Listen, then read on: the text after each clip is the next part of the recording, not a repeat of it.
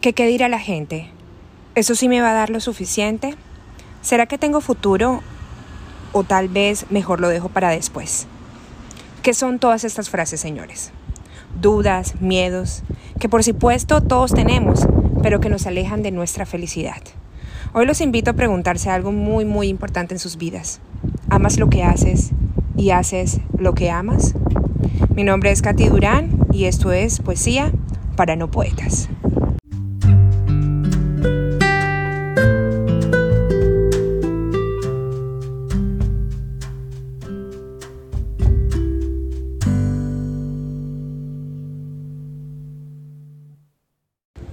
Hola amigos, una vez más bienvenidos a este espacio íntimo contigo mismo, porque yo solamente soy una voz que hoy aparte se encuentra en medio de un parque, porque con todo y la nieve alrededor hace un sol radiante espectacular y quise compartirlo con ustedes. Así que si escuchan en algún momento la brisa, pues es parte de este programa y es parte de toda la magia que encierra también la poesía. Y bueno, ya llegamos al podcast número 10 y fíjense que se me dio por buscar en internet qué significaba el número 10 porque creo que el programa de hoy es súper poderoso. Y pues cuando hablamos de 10, a mí se me llega a la mente como los capitanes de los equipos de fútbol, que son el 10. Cuando la gente dice el alumno número 10, se relaciona como con un número estrella.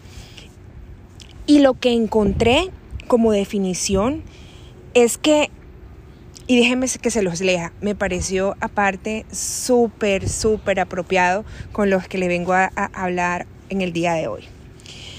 Por una parte, el número 10 significa fuerza personal y eso es una gran virtud. Además, es un valor y una fortuna para todas aquellas personas que tienen en su fecha de nacimiento el número 10. Por otra parte, dice, el número 10 significa perfección y armonía al relacionarse con el Ser Supremo. Y también quiero leerles como la definición que existe en el campo espiritual. Y dice que el número 10 está asociado con el liderazgo, determinación, confianza e independencia. Tus ángeles te envían el número 10 para recordarte tu vida espiritual. Después de escuchar tu intuición y dejar que tus ángeles te guíen en el camino de tu vida. El número 10 además significa que tienes que crear tu propio destino. ¡Wow! ¡Qué hermoso! Y qué apropiado. Y sabes, ¿saben algo, señores? Si estás escuchando este programa, no es casualidad. Así que abran sus mentes, señores, y sus corazones para este mensaje que trae el universo para ustedes. Porque hoy vamos a hablar de lo que decía al final acerca del número 10. Vamos a hablar de crear tu propio destino, escuchar tu intuición y conectarte con el Ser Supremo. Ahora quiero que recordemos en nuestra niñez o adolescencia eso que te llenaba el alma. Esa banda de rock que creaste o que fuiste locutor en la emisora de tu colegio o cuando tocaste ese instrumento o cuando pintabas con esa pasión o el deporte que te hacía sentir vivo, la música que bailabas o tal vez que cantabas y sabías que tenías talento en eso. Quizás se me escapen muchas más cosas de las que ustedes quizá puedan recordar y les llenaba ese espíritu. Y yo mencionando todo eso, mi idea no es que no nos quedemos en esa añoranza del pasado, porque esto solo fue algo que, que, nos llenó el alma, sí, pero cuando solamente lo pensamos como, como con una añoranza, nos traerá algo de sufrimiento porque ya no está. Porque es que hay que sacudirnos de esa frase de todo tiempo pasado fue mejor, nada. Yo no les vengo a traer esa, e, esas frasecillas de cajón. Yo creo que sí, que hay que honrar todas esas hermosas memorias y recordarlas con amor y agradecimiento por aquellos tiempos. Pero yo creo que es momento de plantear esta pregunta que les hacía al principio de este programa y es, ¿amas lo que haces y haces lo que amas? Yo quiero contarles mi experiencia personal, una vez más, otra de mis historias. En programas anteriores les conté que inicié a mis 12 años a escribir la poesía y, sentí que era lo que más amaba. Pero hasta los 16 dije que publicaría un libro de poesía y les dije que lo publiqué además, no uno, sino dos. Lo que no les dije fue cómo fue todo ese proceso de siete años para lograr publicar mi primer libro y cómo alcanzar esa gran meta que yo tenía. Señores, durante ese tiempo me dediqué a estudiar autores, a hacer ideas, a escribir mucho sin saber si era en realidad de calidad o no la poesía que yo estaba escribiendo en ese momento. Pero nunca abandoné la idea, porque no había una cosa que me hiciera más feliz o que me desahogara más que escribir poesía.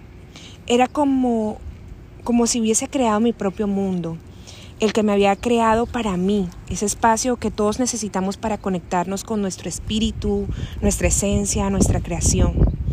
Para mí era tan sagrado, y aún lo es, obviamente, y, y que me sentí y me siento como que tengo una conexión inclusive con Dios o algo supremo. Y hoy no me queda la menor duda de eso, porque me pasa algunas veces cuando leo mis poemas, yo misma me pregunto, y eso sí lo escribí yo. o sea, es muy raro, no sé cómo explicárselo, pero es como que si estuviera tan conectada con la divinidad de que alguien más escribiera por mí. En fin, sin embargo, para llegar a eso me enfrenté con muchísimos tropiezos en todo este camino y con los que aún me sigo enfrentando todos los días.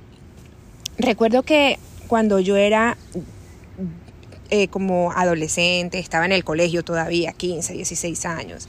Bien, bien, bien intensa. Yo era súper intensa con el tema de, la poesía. Y recuerdo que yo andaba en mi autobús escolar y le decía a mis compañeritas, ay niñas, escribí un nuevo poema, mire, mire, escuchen a ver qué les parece. O sea, Dios. Yo misma recuerdo y no me lo creo. Las pobres escuchando mi poesía con caras largas y aburridas. Ahora, ahora, eh, señores, yo no estoy diciendo que, que escojan lo que les los que aman hacer y vayan y se lo van a repartir a todo el mundo y lo hagan a los cuatro voces y de esa manera como tan ingenua como la hice yo en ese momento. Lo que yo le quiero decir es que yo no me dejé opacar o no me dejé sentir mal con las caras largas o esas frases como otra vez tú con lo mismo. Porque en el camino habrá gente que no entienda lo que haces, pero no quiere decir que está bien o está mal. Simplemente hazlo. Son personas que, que, no, que no entienden, no entienden, así de simple. También recuerda las tantas veces que dije voy a publicar un libro y la gente no me tomaba para nada en serio. O sea, se reían o quizás hasta cambiaban la conversación porque yo me imagino esas personas sintiendo pena ajena como que esta niña de qué habla. Y aunque comúnmente la gente diga, no estás haciendo, no estás diciendo lo que vas a hacer, eh, y la gente te diga como mejor no digas tus proyectos porque alguien te puede dar envidia, lo que sea. No sé, esas cosas que dice la gente en el común, en el común, en el diario. Eh, yo sí me lo repetía y yo sí lo decía una y otra vez porque yo estaba convencida de que iba a ser una realidad. Proyectaba mi libro y así sería y así fue. Siempre encontrarás personas que te digan no. Pero por fortuna también sé que encontrarás personas, esos ángeles, que te ayuden a transformar tus ideas en realidad. Yo les quiero dar un ejemplo. Yo encontré una persona que quiero con todo mi corazón, es un gran amigo que conocí por esos chats en esa época, cuando tenía 16 años, imagínense, que estaban de moda, en donde ustedes conocían personas de todo el mundo. Hablo de la época en la que no podías utilizar el teléfono fijo en tu casa si estabas conectada en el internet y si, y si alguien levantaba el teléfono se te caía la línea y era además carísimo. Yo no tenía ni idea de lo caro que era. Después me enteré y les cuento que no tuvimos línea telefónica en los dos años siguientes. Así que aprovecho para decirle perdón mamá por esa cuenta tan horrorosa, porque no tenía ni idea. En fin, conocí a esa persona, un escritor, un lector afermo, quien se convirtió en mi ángel en todo este proceso. Y aunque él sigue siendo el primero en leer mis escritos antes de salir publicado todo, eh, fue mi ángel en ese momento. Él es un mexicano que además escribió el prólogo de mi primer libro. Y como les dije, no pasa nada, eh, no, no publico absolutamente nada si no pasa por sus manos. Él vive todavía allá en México y nunca, señores, escuchen, nos hemos conocido en persona. Y si me estás escuchando, amigo, algún día lo vamos a, nos vamos a conocer, yo lo sé. Pero es un ejemplo de que también la vida te va poniendo esas personas que te llegan a seguir tus propósitos. Algunas veces solo se trata de dejarte ayudar. Yo creo que eso también es muy importante. Mucha gente a veces le cuesta dejarse ayudar y es necesario cuando nosotros queremos alcanzar nuestras metas, nuestro propósito. Siempre habrá gente que te quiera ayudar y tú simplemente tienes que aceptar esa ayuda. Señores, amar lo que haces, hacer lo que amas, sin duda no solo nos da la felicidad, porque es que el amor está implícito en nuestro día a día. Hacerlos nos conecta con el Creador, como yo les decía antes. Si no crees en Dios, no importa. Vamos a decir que nos conecta con lo que tú creas, con ese ser supremo, con tu paz, con tu luz interior. ¿Cuándo has visto, y, y yo les hago esta pregunta, ¿cuándo has visto triste o amargado personas que aman lo que hacen? Muy por el contrario, esas personas llevan como una luz propia, como que donde llegan, como que todo se ilumina, como que tienen una energía muy positiva alrededor de ellos. Pero bueno, se estarán preguntando, y después de todo esto, ¿yo por dónde comienzo? ¿Cómo hago para yo simplemente dar el paso de hacer lo que amo. Pues yo les tengo, yo, yo, yo les tengo algunos tips, no les tengo todas las respuestas, pero sí algunos pequeños tips que puedan ayudar. Bueno, y entonces comencemos con el primer tip que les tengo. Yo creo que hay que comenzar por preguntarse si lo que haces te hace feliz. Si tu respuesta es sí, te felicito. Y quiero decirte que por ahí vas súper bien. Pero si quizás es no, no te digo que dejes tu trabajo o dejes todo tirado. Solo piensa en eso que te llena el espíritu. Por tonto que suene, eh, por absurdo que sea, piensa. Y cuando ya lo tengas, así de siempre, sácale un tiempo para crear, para formar esa idea y hacerla realidad. Y aquí va mi segundo tip, que es no pongas excusas para no hacerlo. Señores, nosotros siempre tenemos el tiempo. Si tenemos tiempo para comer, si tenemos tiempo para dormir, para bañarnos, para trabajar, para los niños, para el novio, para el perro, no sé. Siempre hay tiempo para hacer lo que amas. Pues así de simple, sácalo. ¿O no te has preguntado a veces cuántas personas hay por ahí que dicen que, hacen como mil cosas en un solo día? Y, cómo le, y tú te preguntas como que cómo hacen, cómo hacen para que les rinda el tiempo. Pues es simple, es porque aman lo que están haciendo. Y cuando amas lo que haces, siempre hay tiempo para ello. Es como magia. Y bueno, aquí va el otro, el otro tip para ustedes. Eh, para cómo, cómo saltar a dar el paso a hacer lo que amas y es libérate de los deseos de los demás. Y a esto me refiero de lo que hablaba arriba de la gente. Libérate de lo que piensan las personas, lo que piensa tu familia, de lo que ellos creen que es lo mejor para ti. Tú eres o el que o la que está viviendo esta vida eso eres el único que sabe qué es lo que te hace feliz. Y bueno, yo sé que a veces es difícil esto, pero recuerden que se trata de ustedes. Y bueno, y aquí va otro muy, muy, muy, muy importante, así que escúchenme bien. Libérate de la necesidad de identificarte con tus logros. Señores, no somos un título, un cartón, un negocio. No somos el dinero que tenemos, ni el que no tenemos ni el apellido que nos dieron al nacer. Porque cuando nos sentimos esto, tenemos la necesidad de agradarle a las personas o nos sentimos menos.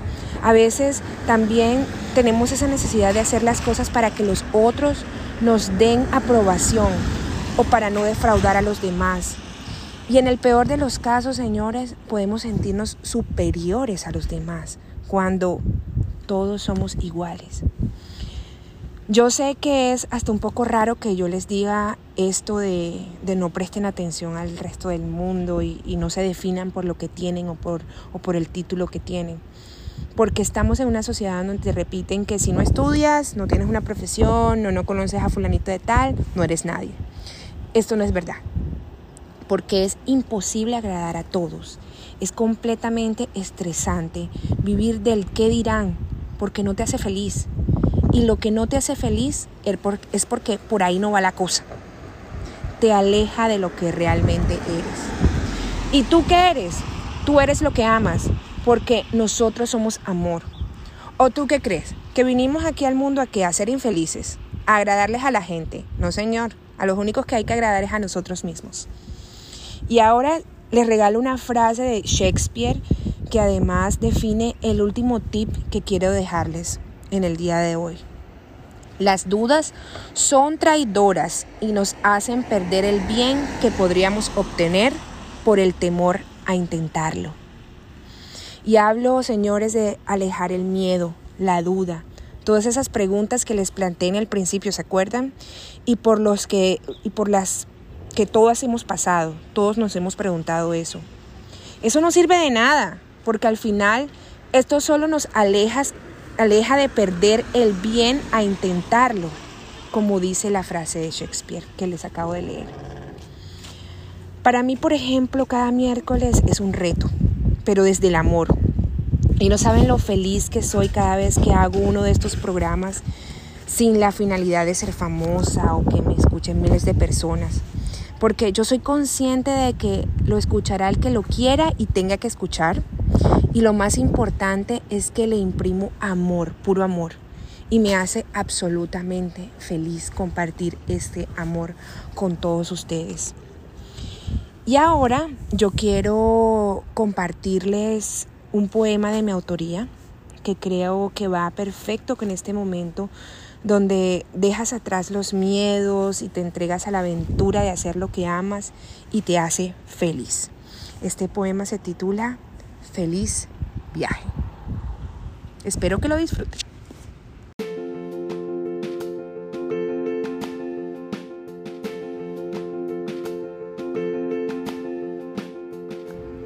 Feliz viaje hacia la añoranza que tantas veces guardé esperando la lluvia.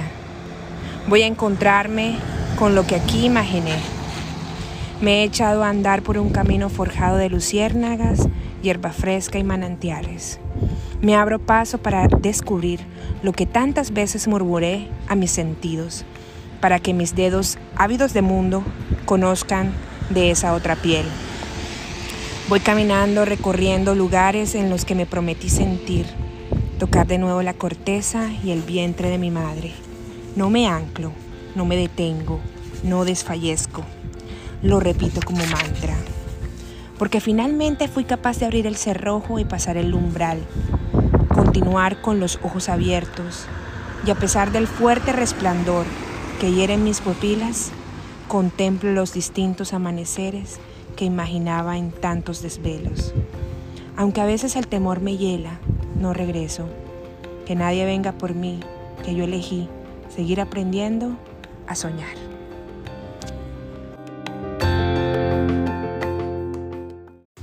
Bueno, señores, espero que les haya gustado y que les haya quedado algo de este bonito mensaje número 10 que les trae el universo. Este además fue un ejercicio bastante interesante, inclusive para mí, porque no se imaginan el montón de personas que pasaban alrededor mío y me, y me miraban raro, como diciendo, ¿y ella con quién habla? Pero fue súper enriquecedor, además compartir con ustedes de este ambiente natural, me estoy congelando. Se lo juro que me estoy congelando ya porque a pesar de un sol radiante ya se está ocultando y ya ha cambiado la temperatura. Señores, el mejor tiempo es el ahora. Pues no sé si tenemos una sola vida, pero en esta, en la que estamos viviendo en estos momentos, podemos honrarla con amor. Y honrarla con amor es haciendo lo que amamos, lo que nos hace felices. Yo les deseo paz en sus corazones y un resto de semana llenísimo de mucha poesía y sobre todo mucho amor. Mi nombre es Katy Durán y esto fue un episodio más de poesía para no poetas. Chao, chao.